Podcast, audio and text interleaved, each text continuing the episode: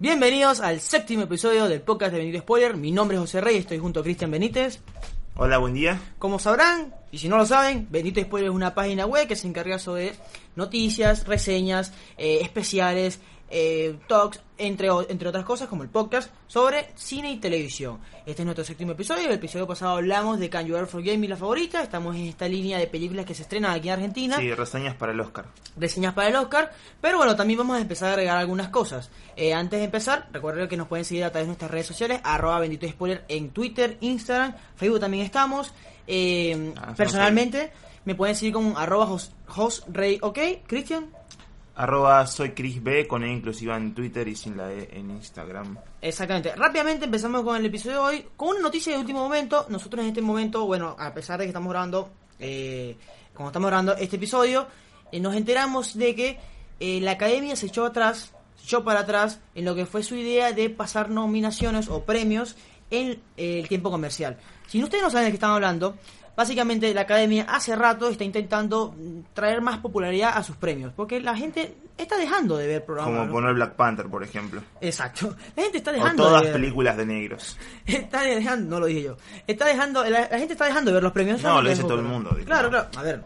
Pero lo que quiero decir, no solamente los Oscars, eh, también los Grammy, también todo, todo. Todos los premios han bajado mucho calidad. La gente ya no le interesa tanto, sino que ve en internet qué pasa.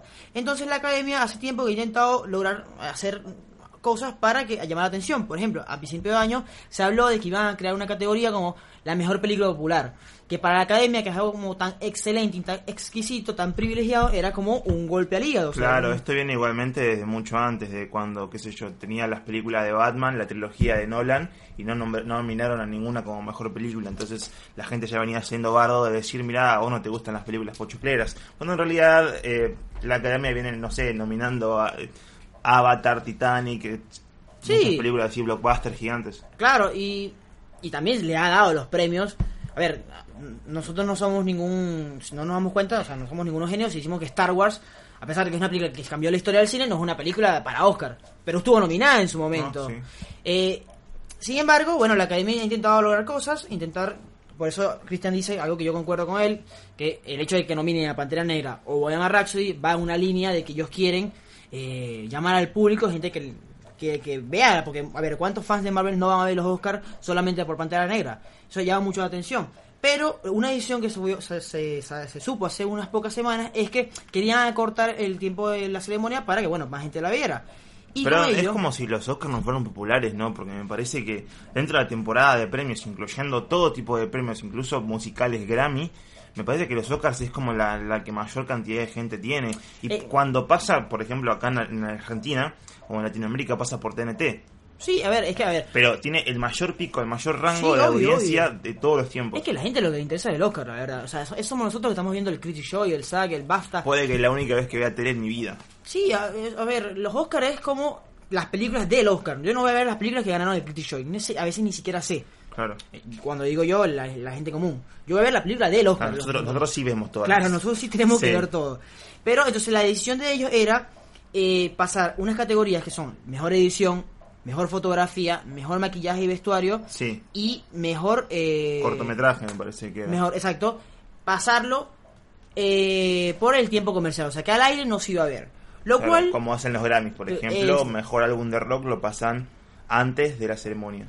Lo cual, eh, a ver, para cualquier enfermo a esto, eh, primero es un es algo que está mal, porque queremos ver todos los premios, jugamos para todos los premios, a pesar de que algunos ni nos interesen, porque Sí. por cortometrajes yo no he visto perdón, perdón, también aclarar, perdón, que recién no, no lo terminé de decir.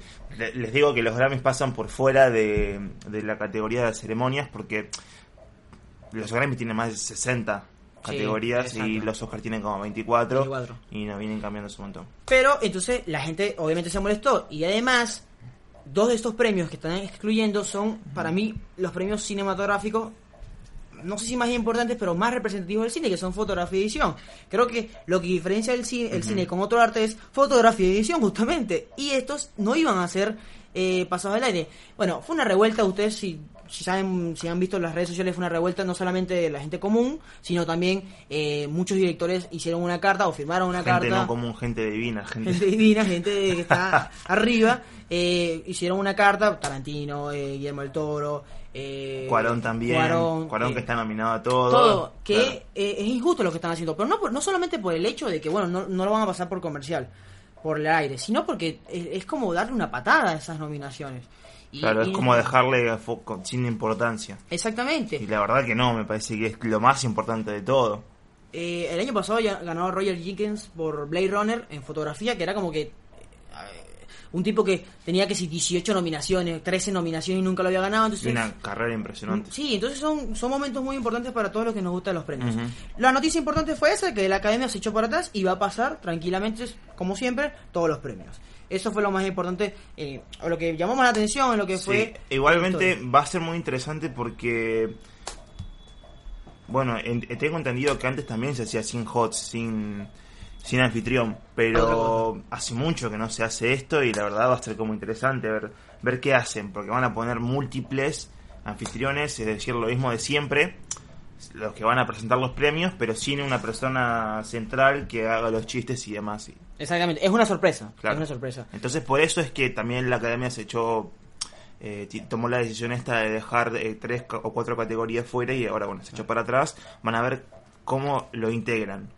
Exactamente. Bueno, esa fue la noticia más importante de la semana. Ahora vamos con nuestros tradicionales reviews, reseñas o críticas de las películas. Esta semana se estrenaron dos películas en Argentina que eh, colmaron las salas. Capítulo antes de los Oscars. Capítulo ante los Oscars. Eh, una que eh, está fuertemente nominada por algunas categorías Oscar, que es Green Book, esta película de Viggo Mortensen y Mahershala Ali. ¿Qué nos falta que, ver? eh, de Ah, los ah, Oscars. sí, antes que todos los cortometrajes y los En Argentina, cortos animados. No, nosotros, ¿qué nos falta ver? Eh, nos faltaría ver la actuación de William Dafoe. Ah. Esa es la película que nos faltaría ver en lo que es actuaciones que no se estrenaron aquí en Argentina y en su momento haremos nuestra respectiva diseñada. Green Book es la última película de las nominadas a mejor película que teníamos que nos quedaba por ver, porque la semana pasada se la favorita. ¿Y qué nos pareció Green Book? No sé cuál fue tu primer pantallazo de la película, Cristian. Eh, me pareció una película simple, bastante de, de un guion eh, muy osquero. O sea, tiene toda la fórmula para, para estar en el Oscar. Y le quita mucho mérito, la verdad, porque uh, yo fui esperando, no sé, una película que me llenara de emoción. Y por, lo general estas películas también me llenan de emoción bastante. Eh, qué sé yo, tenés a Django. Me, o sea, pensé que iba a ser una película así, sobre un negro anteponiéndose, porque, digamos, a ver, la historia de Green Book es, eh, lo tenés a Tony Lip o Tony Balalonga, eh, a propósito, me, me acabo de enterar que es un actor que estuvo en Los Sopranos y demás, eh, que es un matón italiano de un club en, el, en los 60, que... Eh, de Copacabana, Eh, nada más claro, y nada menos. Y eh, termina trabajando con este señor que es Don Shirley, es un doctor médico que tiene que hacer una gira por el sur de Estados Unidos y necesita contratar tanto a un chofer como a un matón que lo cuide. En todo este tramo de dos meses se empiezan a hacer amigos. ¿ok? Es una historia Sí, ya les digo, por lo que le conté, es como el algoritmo perfecto para entrar en el Oscar, pero pensé que iba a ser algo más emocionante, no sé, porque además la tiene Octavia Spencer detrás, que Octavia Spencer por lo general hace películas de, de un peso, de un calibre emotivo importante. Em, Sí, a ver, no sé si el año pasado tuvimos una película, porque va a sonar raro lo que digo, pero es normal tener en el Oscar Sí. una película sobre afroamericanos. Es normal. sí, pero esta no es una película sobre los americanos. Eh, esta es diferente. Es una película de blancos que habla de una amistad con un afroamericano. Eh, Yo hay- pensé que iba a ser diferente. Sí, eh, apuntaba a otro. Ahora, me parece muy mal que teniendo un personaje tan rico y tan impresionante como es el de Don Shirley, la película esté todo en visión del el personaje de Viggo Mortensen. Y porque, a ver, eh, hay un lado carismático de la película, porque recordemos que esta película tiene signos de comedia y él ganó el Globo de Oro a Mejor Película de Comedia. Eh, lo que tú dices es que siempre va como viendo la película bajo la visión del personaje de Vigo y cómo el blanco puede llegar a cambiar y entender eh, que un afroamericano es una persona, porque al principio de la película, y esto obviamente es un, bueno, no, esto no es spoiler, no sé, no sabría decirle, eh, eh, Tony Lee entra a su casa y ve, y ve que hay dos afroamericanos trabajando Sí. y toman agua y el vaso donde los afroamerica- afroamericanos tomaron agua, él los bota. O sea, habla de un racismo que hay interno. Pero... Sí, es un racismo que incluso está hoy. Sí, sí, obvio. Pero va alargando la película y terminó si- siendo amigos. Entonces, es básicamente ver como un blanco americano italiano de esos de que... Un Tano de estos Claro. que sí, que bien Tano, bien macho, bien eh, hombre. eh, cómo se ablanda, no sé si el corazón, o eh, abre su mente y entiende que los negros no son solo negros, que son personas que también tienen talentos. Y Sí. es, es- es muy, es muy, hay una Pero dualidad es, entre es raro, porque en el transcurso de... La Pero- película transcurre en dos meses, sí, pero es Sí. una película de dos horas y en dos horas te muestran que una persona que es así de expresable termina, no sé, invitando al, a Don Shirley en- Claro. en, Navidad. Y, ¿no? Eh, pero a ver, ¿Es mi- una película para Navidad esto? Porque yo creo. Resultó raro que termine en Al final termina todo eh, muy feliz. Sí. Pero igual, la misma dualidad de ellos, que tú ves a Don Shirley y tú dices, este es el blanco, y ves a Vigo y dices, este es eh, o Tony Lee y este es el negro, bajo el contexto. Entonces, hay, hay una dualidad de los personajes muy interesantes. A mí lo que más me gusta de la película es que entre ellos dos se llevan muy... O sea, hay una cercanía, respeto mutuo entre ellos muy importante. El mismo Vigo, eh, Tony Lee, como que sabe que lo tiene que cuidar y se preocupa por él y está pendiente de él. Y mientras Marshall y Don Shirley está Sí, también diciendo, en ningún- este tipo quiero, yo quiero que este tipo mejore. Que Claro, mejore. también lo que me gustó, o quizás como una parte polémica, pero que me gustó a mí porque estamos hablando de una película de época, es que eh, Tony Lip nunca deja el racismo de lado, o sea, nunca te- termina por completo transformarse en amigo de negros, No. sino que te lo defiende porque es su trabajo y todo el tiempo Claro. lo dice. Recién al final de todo, cuando llegan y eh, Don Shirley lo, lo lleva con el auto hasta su casa en Navidad, es que se empiezan empieza como a tener una relación más íntima o una relación más eh, y- no tan sólida como o más fría Claro, sí, no, sí. no tan fría porque por lo general en toda la película es bueno no sé si es un spoiler o no pero bueno la película tampoco es muy grande como para decir eh me spoileaste esto no.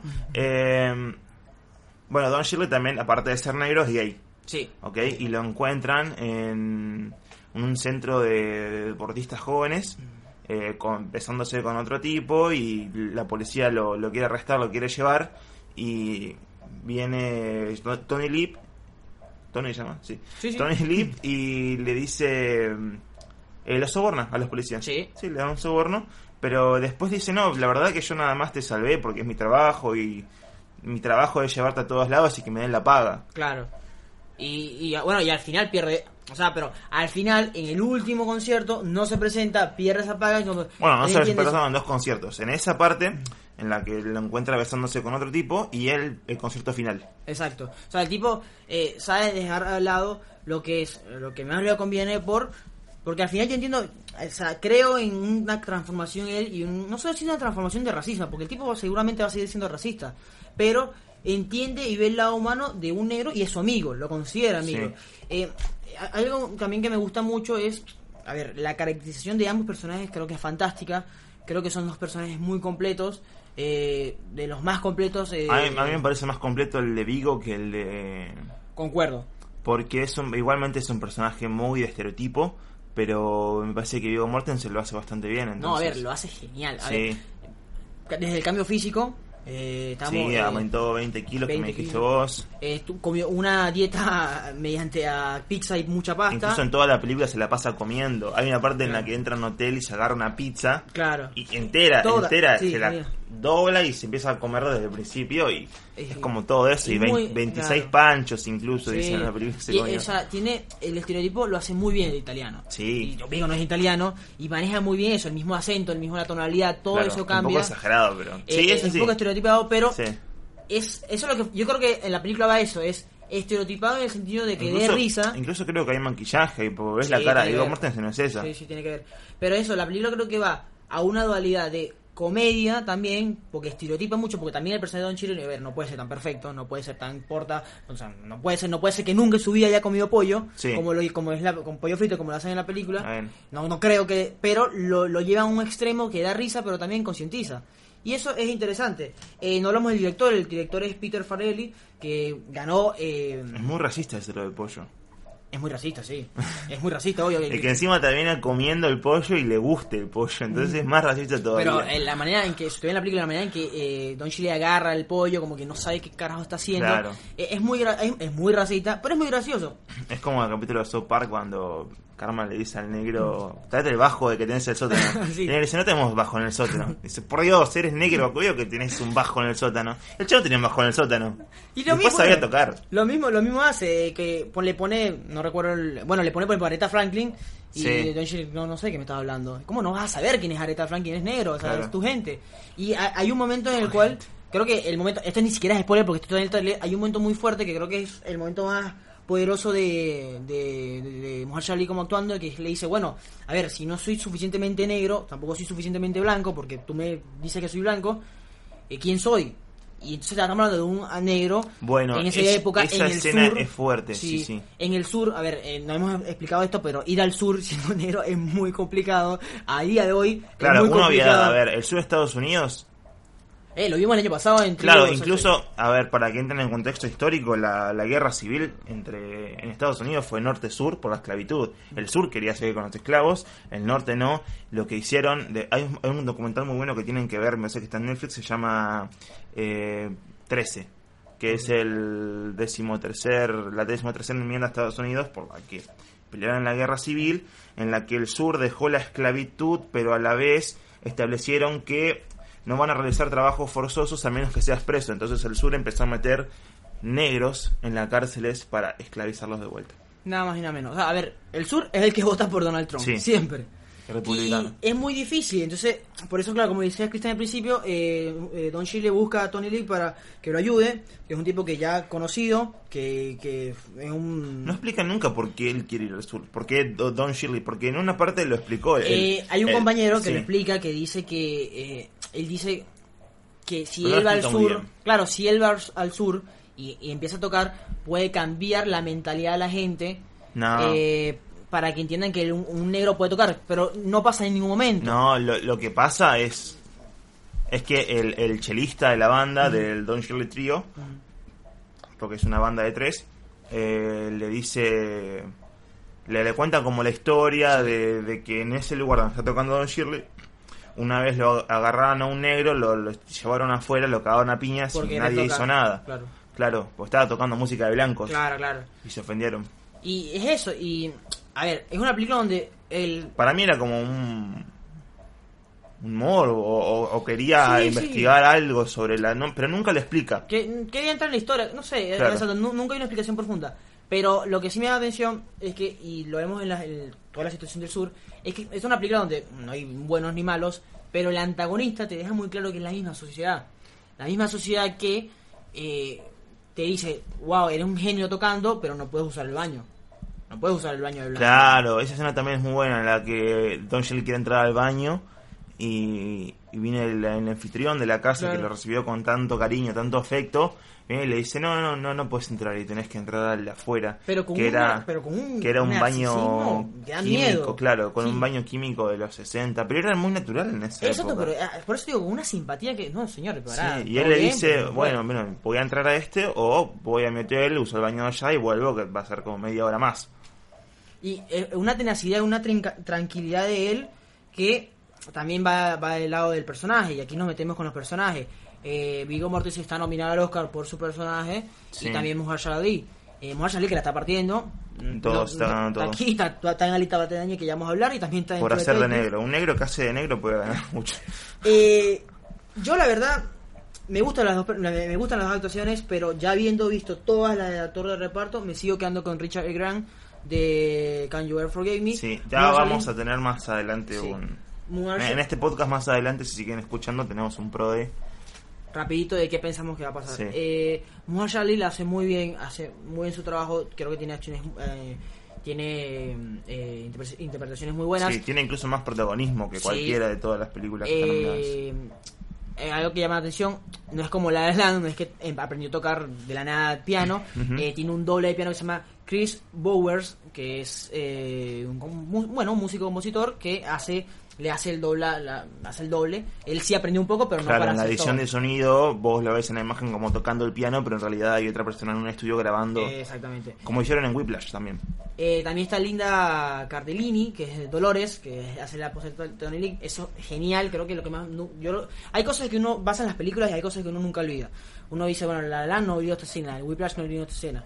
Yo creo que nunca voy a olvidar, cuando me escuche hablar de Green Book, las escenas de las cartas son geniales. Estamos hablando de un Vigo Mortensen que no sabe hablar, no sabe escribir. Claro, que- que hacen alfabeto. que es de Dolores, o sea, habla muy raro Sí. y Ali lo ayuda, Don Shirley lo ayuda a escribir las cartas y bueno, es, es muy muy bonito, muy simpático eso que hace. Mahershala Ali en esta película es el negro más blanco de la historia. Creo que es el, es el negro más blanco que he visto en... Sí, sí, es verdad. de- Es tan, de la- poco, es tan poco negro que casi parece latino igual. En la vida real. Porque al final de la película muestran una foto real de él Sí. y de Don Leap y es, es demasiado blanco. Sí, sí, no, no. Es Eh, como no, no es, o sea, Mahershala Ali tiene un tono Poderoso. Sí, bastante, pero bastante opaco, Sí, sí, bastante fuerte y el verdadero eh, Don Shirley es un chabón casi caucásico. Bueno, para ese entonces negro igual. Sí, sí, sí, Eh, obvio, obvio. Ot- otra- o- algunos datos interesantes que, que vi en la película es que, eh, bueno, primero tú me, me llegaste a mencionar que Tony Lee o Tony Babalonga, en realidad fue Sí. actor, terminó siendo actor, trabajó en el Copacabana también. eh, Conoció a Coppola, Coppola, eh, tra- sí, eh, trabajó en El Padrino. eh, en la escena del comienzo del padrino, en, la- en la- en la- el casamiento, él hace- está ahí, eh, trabajó en Los Sopranos mucho tiempo, estuvo en, en Buenos Muchachos, es un tipo que tiene recorrido, y también su hijo. Recorrido italiano, Sí, como te- todo lo que debería tener Coppola, Scorsese y De Palma es como De Niro y Tony Lip. Literal, sea, un tipo que tuvo una muy buena vida. Eh, ambos murieron, ambos, ambos murieron en el 2014. Eh, Nick Bebalonga, que es el hijo de Tony. 2013. eh, o 2013. eh, Bueno. Eh, Nick Bebalonga, que es el hijo de Tony, eh, actualmente es guionista, productor, también Claro, actúa un Nicky poco. Palelonga es el guionista de esta película. Exacto. Y bueno, esta película ganó Mejor película de comedia en los Globos de Oro, ganó Sí. Mejor actor de reparto Muhammad Ali, en todas las Guión. competencias ha ganado eh, Mejor actor de reparto, Ah, le ganó Mejor guion a Roma. A Roma. Eso a Ah. mí me eh, llama la atención mucho porque creo que concuerdo contigo lo que tú decías al principio. A mí me parece una película muy conservadora, cinematográficamente hablando. No tiene nada wow. Y un que- guion... cualquiera que se meta en IMDB, que es lo que hacemos siempre para grabar estos podcasts, eh, te- tenemos la lista de productores y de actores. ¿Qué? ¿20 blancos, un negro? Sí, sí. Octavia Spencer es la productora, pero después de eso son todos italianos blancos. Hay uno que parece un playboy. O sea, a lo que vamos es que... No, No, entiendo película- cómo la comunidad negra no va a romper todo. O sea, a lo que vamos es que es una película que quiere ir hacia el mercado negro, pero con bien, a ver, capaz suena una bolera lo que estamos diciendo, pero viendo la situación actual, Sí. donde hay personas que hoy en día no van a empezar, eh, por ejemplo, hay mujeres que no van a empezar a trabajar en películas si no hay un 50% de, de personal de mujeres. Ver una película así sobre negros, donde no hay negros, es llamativo. Es llamativo y es como que no va con lo que está pasando. Pero bueno, es la película que representa, no sé, creo que la última película que representaba el, el- la, la- la comunidad norteamericana eh, afroamericana era... le, le digo a los Oscars, si esta es la película de negros que buscan, esta, la verdad que está muy Sí, mal. sí, empezamos mal. Porque tienen Sorry to Bother You también es... Tienen como la opción esa y deciden Sí. agarrar Book. Eh, pero bueno, es una película que yo la veo bien, ya estaremos hablando de lo- del probable Oscar. Y me gustó mucho. la- o sea, es una película que, a pesar de que es cons- conservadora y tiene un guion ligero, está buena para pasar el rato y para conocer una historia que Sí. llama mucho la atención. A ver, lo último que voy a decir también es que es una película en la que yo también me quejaría porque de vuelta es como toda la visión desde el, porque a ver el guion lo tiene desde la mirada de Nick Valelonga que es el Sí. guionista ok pero hace la historia de las cartas y el recuerdo que le decía a su papá o sea Tony Lip y de hecho hubo una queja por parte de la familia de Don Shirley que o sea Don Shirley tiene familia Sí, sí. y en la película nos muestran nada más un hermano perdido que aquello. Claro, y tiene un montón de familia y todo el mundo se quejó porque es como tuvieron como muy poco contacto Claro. con la familia y no lo dejaron participar en la película. Igual, ojo, no hay que ir muy, muy lejos. Eh, Viggo Mortensen está nominado a Mejor Actor Sí. y Ali está nominado a Mejor Actor de Reparto. que, eh, si nos vamos por lo simple, sería que Vigo es el protagonista de la película y eh, Ali no. Son cosas de producción, son cosas Claro. que así, así se decidió. Al final, nuestro veredicto es una película buena, que está... Porque debe estar, sí, debe estar ahí. eh, Si que una una- señora, te llamas Norma y tenés más de 60, anda a verla, porque te va a gustar. Te va a gustar mucho. Es para señoras esta película. Eh, ahora vamos con una, algo pequeño que estamos eh, queremos agregar al podcast, que son pequeñas recomendaciones para que ustedes mismos vean y digan, bueno, no, no tengo plata para ir al cine, no quiero descargar nada pirata porque soy honesto, bueno, ve una película que... Mentira, no sos honesto. Ve una película que eh, existe, sí, bueno, me imagino que tienes por lo menos para pagar Netflix, por favor. Eh, una película que vamos a recomendar hoy, no sé si Cristian tiene una. Estás hablando del país Sí. que no le deja regalar verduras. Eh, una película que queremos recomendar hoy, una película que se estrenó el 2015, eh, no mentira, 2016, creo que una de mis películas favoritas de ese año y una verdadera pena que no haya sido eh, considerada por los premios de la Academia ese año, se llama de la, de la Academia ese año que se llama The Nice Guys, una película de Shane. Black que fue el que hizo hace poco Depredador, si no me equivoco. Sí. Eh, ¿Sabes cuál es esa? The Nice Guy. está, The Nice Guys. Obvio. Está en Netflix, es una película que tiene. Protagonizada por Ryan Gosling, Russell Crowe. Eh, esa pareja, eh, una pareja, eh, primero, a ver, está ambientada en Los Ángeles en 1977, es una película que, ge- ge- genial, genial, o sea, a ver, todas las películas que ¿De qué trata? Los Ángeles en 1977 es genial.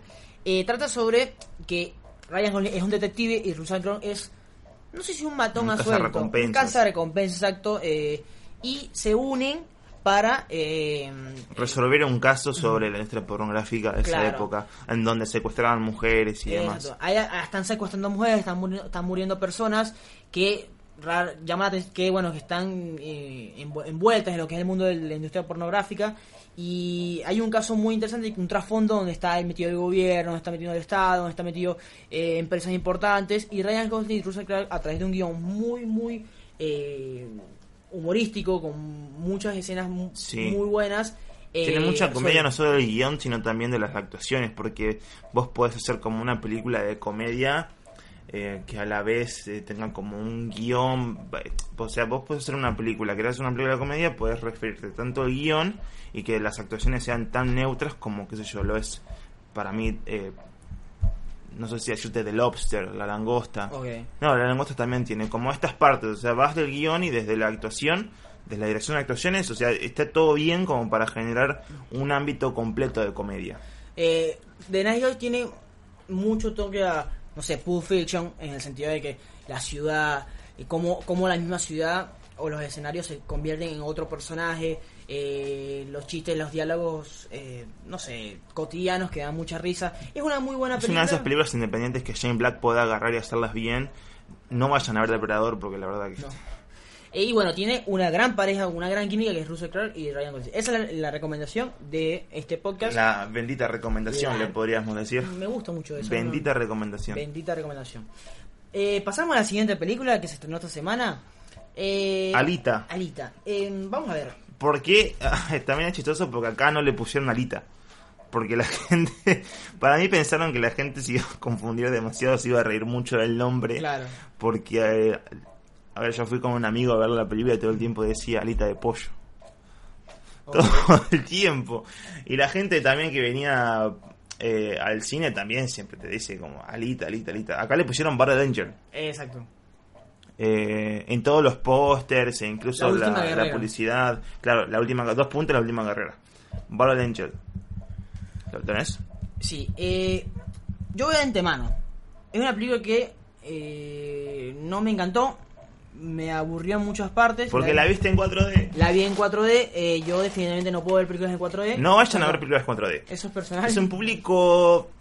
Es un público que le gusta ir al parque de la costa y a la vez ver una película. Si, si te gusta de eso, anda a vela, pero la verdad que 4D distrae demasiado. Bueno, eh, a Cristian, por favor, tú que conoces más del tema, Sí. explícame qué es Alita, qué es este mundo, es un anime, es un Alita, manga, ¿qué- Alita qué es una película eh, dirigida por Robert Ro- Rodríguez, es el director de Sin City y eh, producida por James Cameron y su socio que es John Landau, ¿no? Bueno. Eh, trata sobre la historia, es basada en un manga y un anime de antaño, no recuerdo muy bien si era 80 o 90 la época, pero trata sobre una un futuro distópico, cyberpunk, en esa época tan famoso, sobre una robot. Perdón. Una robot que, eh, bueno, es encontrada en un basurero eh, por un médico que la reconstruye y termina como, eh, bueno, ella olvida su pasado y eh, con el transcurso de la historia va recordando todo lo que fue, eh, que fue una guerrera, que fue como parte de una rebelión contra las ciudades flotantes de la Tierra. Ella es una guerrera de Marte, Ok. ¿ok? Eh, nada, básicamente es eso, ella, ella lucha para llegar a Salem, que es la ciudad flotante que domina por sobre todo la, la- la población de abajo, que es la ciudad de hierro, Claro. ¿no? La ciudad más pobre y Salem es como una ciudad de oro que flota, que tiene como todo. Y O sea, hay mucho contexto. Mucho hay mucho contexto. que si ves la película es normal que no entiendas todo. Yo por lo menos la vi y todavía Sí. no entiendo toda la historia. Pero. A ver, la película también es una película puente. Cuando Exacto. yo me refiero a una película puente, es una película que depende de, de vos secuelas para terminar de entender la historia completa. Ok, Como Avengers, por ejemplo. por ejemplo. Eh, ¿Quién participa en esta película? Rosa Salazar es Alita con un buen CGI. Eso lo admito, me gustó mucho. Eh, Christopher Watts, ganador del Oscar en dos ocasiones eh, por eh, Gloriosos Bastardos y Django. Hace de Doctor Ido, que es este doctor que la ayuda. Eh, Jennifer Connelly, que es. eh, Connelly. Connelly, disculpa, es. eh, La, la doctora Shiren. la doctora Shiren que eh, tiene, bueno, un... no sé cómo explicarlo, tiene un... Tienen todos nombres Sí, japoneses, tiene- a ver, ¿no? Sí, eh, Shiren es... Alita, Ido, claro, Shiren. Shiren es una trabajadora del gobierno, Sí. hierro, de la ciudad del hierro, de- que, que quiere, que su sueño es subir hacia... No, el gobierno no, es una empresa privada, Ok, una corporación privada que ayuda a deportistas del, de- del deporte más famoso de ahí, que es el motorball. Motherball. Ella ayuda a los competidores a tener como las mejores partes y como eso, Eh, como la más poderosa de la ciudad de hierro, que a la vez tiene una conexión con Salem, que es la ciudad flotante, Exacto. y con Nova, que Nova es el villano de esta película y es el que domina y ve todo desde Salem. Y está una vez más Muhammad que hace de Vector, que es el tipo que organiza esta, eh, que dirige esta em- empresa privada. Bueno, hasta allá también cayó la Somos privatización. un 2 por 1 de Mahayar Ali. Dos por uno, no, tres por uno si estás viendo True Detective. Que por favor, vayan a ver True Detective. Está en HBO, no sé- séptimo capítulo. Se estrena este hoy, que es domingo que grabamos esto. Eh, Cristian, decime por qué te gustó la película y así vamos viendo si llegamos a una conclusión. Eh, muchas veces la gente o los críticos la, la- la toman a las películas como, ah, es entretenida, pero está. Es muy difícil hacer una película entretenida. Sí, Es muy difícil y la verdad que acá se pusieron la capa porque la, la criticaron mucho a Ready Player One. ¿Ok? A mí me ¿Por? encantó Ready Player One. A mí también, ojo. No, ¿Por qué la criticaron? Por una narrativa muy simple, muy corta y Ah. bastante Spielbergiana de los 80, Bueno, pero de esa. Pero trató de meter todo junto, o sea, está mal. está- lo, lo hizo. No sé si es una de sus peores películas. ¿Qué? No. ¿Ready Player One? Ready Player One. No, estás loco. ¿Cómo hace una de las peores Spielberg, películas? a ver, Tiene grandes películas, pero... por eso, por eso tiene tantas buenas películas que esta es a Ol- nivel de Spielberg es claro una calidad media no Ok. debería decir baja pero calidad media. A mí me encantó Ready Player Sí, One por todo lo, lo espectacular que tiene encima porque no es una película que está grabada en dos ambientes sino que tiene demasiado espacio. Acá tienen campos graban ciudades Sí. graban eh, no sé incluso desde laboratorios y las calles que se construyen son Alita. enormes de no desde el barrio de Alita Claro, eso, exacto, a ese son punto iba. enormes El sistema, el diseño de producción es genial, de Sí. Vita, es muy pero bueno. tiene mucha espectacularidad y eso, Sí, cada uno, eso claro. es lo que uno tiene que ir a ver al cine Es me un parece. mundo, sí, no, es un mundo. sí. lo y- vale lo vale mucho Y, a ver, eh, a pesar de que obviamente es un anime. perdón además déjame terminar por favor por- Dale. los efectos especiales son excelentes me parece que esta es una película que si se hubiera estrenado el año pasado estaría nominado al Oscar porque Sí. tiene casi la misma calidad que Ready Player One que está nominado este año al Sí. Oscar listo Ok. Concuerdo contigo. Diseño de producción, genial. Efectos especiales, genial. Y a mí lo que más me interesa a veces es que vas a ver un mundo totalmente nuevo y único. Porque uno, a ver, vamos a estar claros. Hoy en día hemos visto, estamos cansados de ver cosas es un universo nuevo porque Claro. también viste la pelea en la luna Eso, incluso o sea, a es ver, genial Por eso digo, estamos cansados de ver películas de apocalipsis, de cosas nuevas. Sea, es muy jodido ver algo que te llame la atención y digas, wow, me llama la atención, ok, me interesa. Alita cumple con todo eso. si gastaron la plata y se la gastaron Sí, bien. sí, cumple con todo eso. Todo lo que es nivel de producción cumple con eso. Hasta ahí. O sea, a mí la verdad la película eh, en momento me pareció aburrida, esto de que, no sé, Arita se enamore este de Hugo, eh, que Hugo también se enamore. Es muy que- pobre desde el guion esa parte. Claro, que, que, que Alita, a ver, eh, me parece me parece muy muy predecible que el doctor Ido tome a Alita como si fuera una hija. Yo decía, bueno, ese cuerpo ya es de alguien seguro, termina siendo de alguien importante para Ido. Eh, y dije, bueno, Chirin, eh, o sea, me pareció muy predecible. Chirin seguramente se echa para atrás. eh, Vector, o sea, todo eso me pareció muy predecible y llega un momento que dice, bueno, ya está, ok, que termine la película. Eh, porque también yo ent- entendía y decía, esto no va a terminar por ningún lado, sino que va a seguir a haber una secuela. En ese aspecto, a mí, a mí personalmente, o sea, no, no se me hizo una película por mucho tiempo me entretenía. Se me hizo una película larga que está, ojo, está, muy interesante, porque está muy interesante y quiero seguir viéndola, quiero ver la secuela. Pero, sinceramente, no, no me atrapó. Hay veces, a ver, hay veces uno se dedica a esto a criticar películas o intenta dedicarse a esto, pero hay veces que las películas no te atrapan, pues no te atrapan y listo. Ahora, ¿es una película que está hay que ver? Sí, me parece que es una película que hay que ver, que es una película que te trae un universo y que puede crear una trilogía muy interesante. Pero, Trilogía igual tiene una. eh, Tienen confirmados más. ah, no, no, como tú viste No, como dijiste, no, dijiste trilogía. por eso pensé que era una trilogía. Como como- estábamos muy acostumbrados ¿no? a ver trilogías de también. todo, No, claro. entonces capaz Eh, hacen siete. A ver, me imagino, seguro tiene una secuela. Te salió la trilogía Claro. del alma. Sí, sí. Seguro tiene una, tri- una secuela. eh, y por bueno, como Sí. por cómo terminó. No sé, o sea, yo creo que para la próxima película ellos deben aprender y ir más hacia el aspecto humano. Que eh, hay un aspecto humano, pero. Acá se no- no exploró también. mucho. Claro, lo exploran bien, pero no sé, me parece, ah, por muchos aspectos, por muchos aspectos me parece un poco mundano, me parece un guion flojo, me, no me pareció entretenida, la verdad. Repito, es una película que hay que ver porque es un universo muy interesante y tiene y ah, me llama, me llama la atención y me gustaría ver el anime en cualquier momento. Pero no fue lo mío, no fue lo mío, sencillamente. Eh, Robert Rodríguez, bueno, es el director.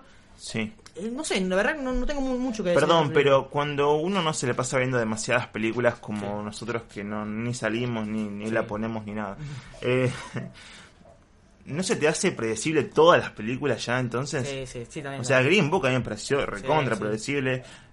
Me parece lo único impredecible que te puede llegar a impresionar son pequeños detalles en las películas como lo tuvo quizás eh, la favorita cuando supe que en realidad era una relación lésbica. entre- Bueno, pero por ejemplo, pero eh, el hecho de que.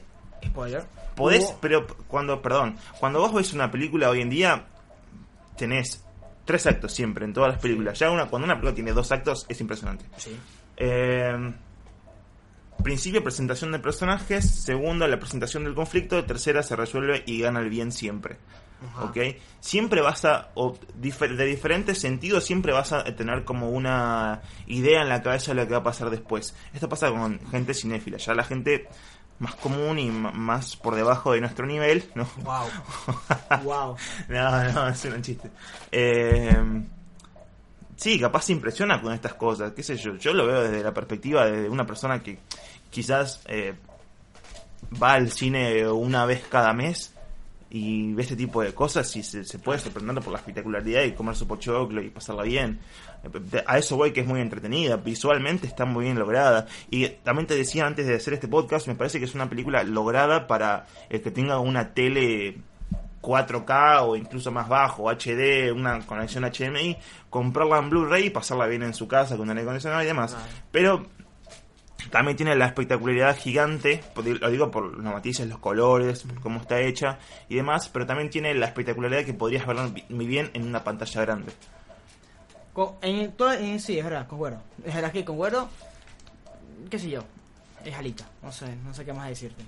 Eh, esa fue nuestra, nuestra reseña, Sí. bueno, de Alita. Dos películas que nos gustaron. Bueno, no tanto Alita, pero eh, que, que llama la atención. Vamos ahora con lo que habéis dicho antes.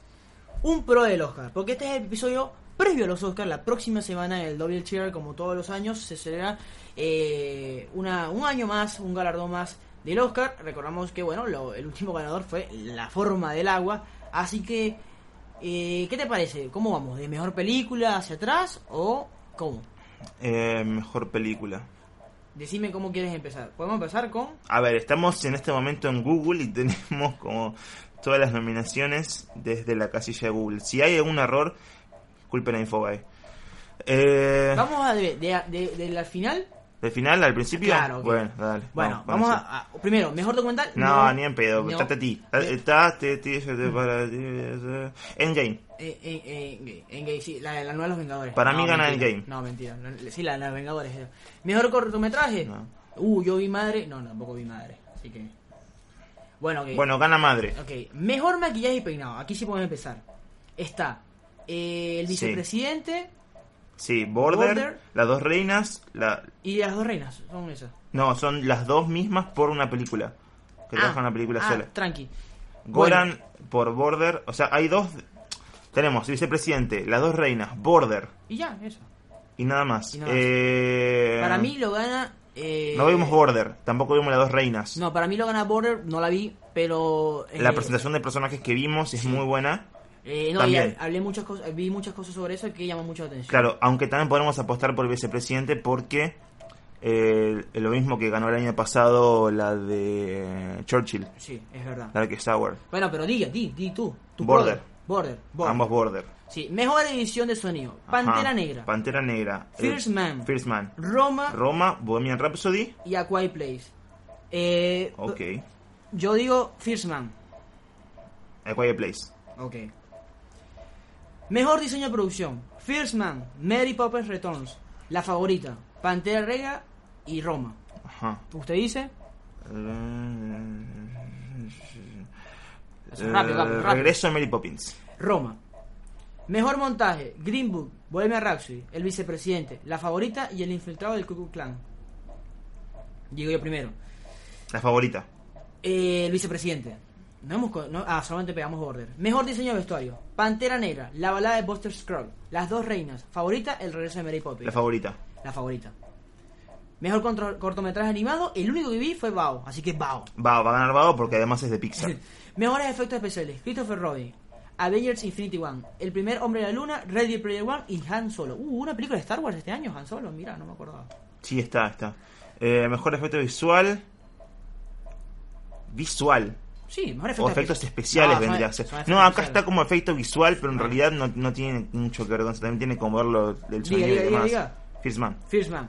Mejor fotografía, La favorita, Nace una estrella, Cold War, Never Look Away y Roma. Roma. Cold War.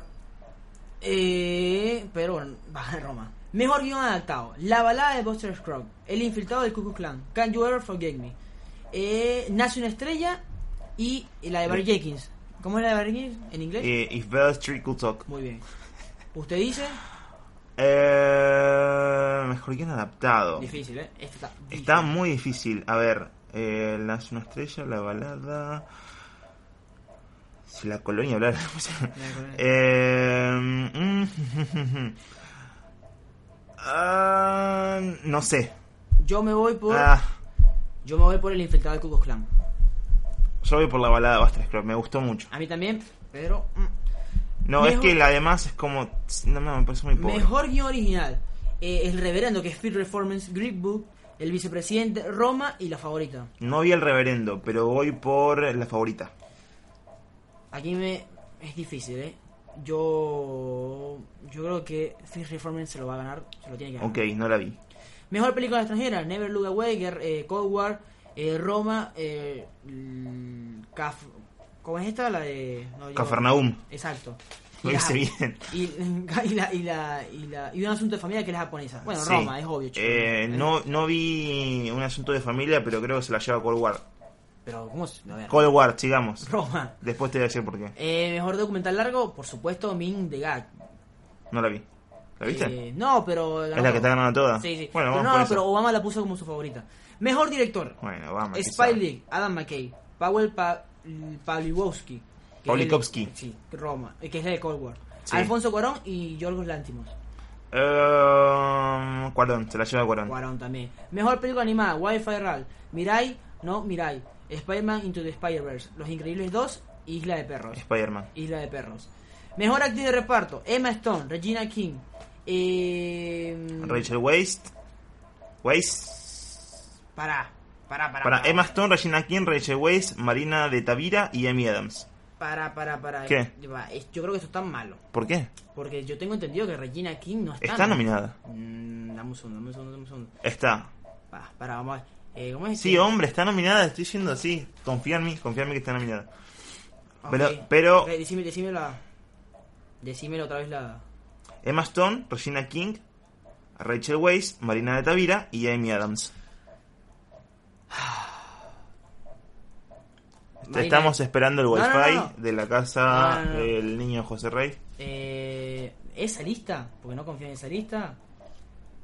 Mejor- Y si está, me debes Sí, 100 sí, sí, pesos. sí. Tomás, me debes 100 pesos. Qué raro, bueno, no sé por qué. Ok, Dinero fácil. eh. Di que quién, quién pones tú. Eh, quiero, quiero que se la lleve, o Emma Stone o Rachel Weisz, pero se la va a llevar Regina King. No, se lo lleva Marina de, ¿De no, Tavira? No, mentira, no, no se puede llevar Marina de Tavira. No, se- yo quiero que se la lleve, pero se le lleva. Eh, eh, ¡Ah! Está muy difícil. Rachel Weisz. Rachel Weisz, sí, Rachel iba a decir esa, Rachel pero me parece que Regina King es mucho más osquera. Ok. Mejor actor de reparto: Ok. Adam Driver, Muhammad Ali, Sam Rockwell, Sam Elliott, Richard L. Grant. Richard L. Grant. Eh, Richard. Grant. Aquí somos Team eh, Richard L. Grant. Mejor actriz: Lady Gaga, Sí. Melissa McCarthy, Olivia Colman. Yalitza Aparicio, Glenn Close. Esta es la más difícil, ¿eh? Olivia Sí. Colman, no, ya está, lo decidí. Lady Gaga. Ok. Mejor actor: Bradley Cooper, Willem Dafoe. ¿Qué? Bradley Cooper. eh, Rami Malek, Viggo Mortensen y Christian Bale. Rami Malek. Christian Bale, vas esos son. Christian Bale, No, esos son. Christian Bale. Mejor banda sonora, Pantera Negra, El infiltrado del Ku Klux Klan, El regreso de Mary Poppins, Isla de Perros y... Y Bell Trickle Talk. No me, la- no me la sé, ¿qué querés que? Decilo como dice acá. Si la colonia habla, Sí, la ¿qué colonia, es por eso? supuesto. Ajá, entonces... Eh, quiero que se la lleve.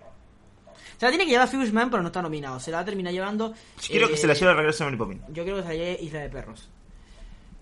Ah, eh, mejor sonido.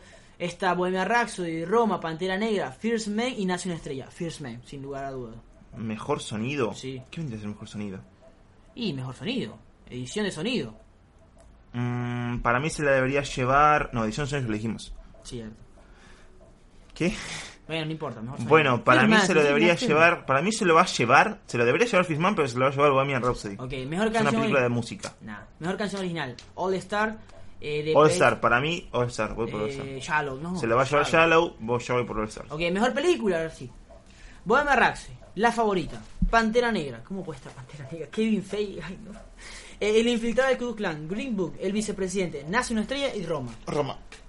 Roma. Roma, mejor película. Roma, mejor película. Va a romper todo. Esta fue, eh, bueno, nuestro pro de- Nuestro mini pro de Claro. después eh, pueden encontrar en la página, vamos a ver cómo lo metemos, pero un pro de oficial eh, que van a poder completar ustedes y llevarse quizás algún que otro premio chiquito. Claro que sí. Eh, Este fue el episodio, el séptimo el episodio. séptimo episodio de El podcast de Bendito Spoiler, espero que lo hayan disfrutado. Nos pueden seguir a una través- nueva sección, Benditas Recomendaciones y Bendito Prode. Exactamente, vamos a, va- vamos a, ojo, cualquier cosa que a ustedes les interese que hablemos, escríbanos. Todos respondemos, leemos, somos muy amigables. Nos pueden seguir a través de nuestras, redes, a sociales, arroba bendito spoiler en Twitter, en Instagram, en Facebook también. Eh, me pueden seguir personalmente a mí, José Rey, en arroba. José Rey, ok. Vamos, vamos al final. Chao, hasta luego. Hasta luego, nos vemos.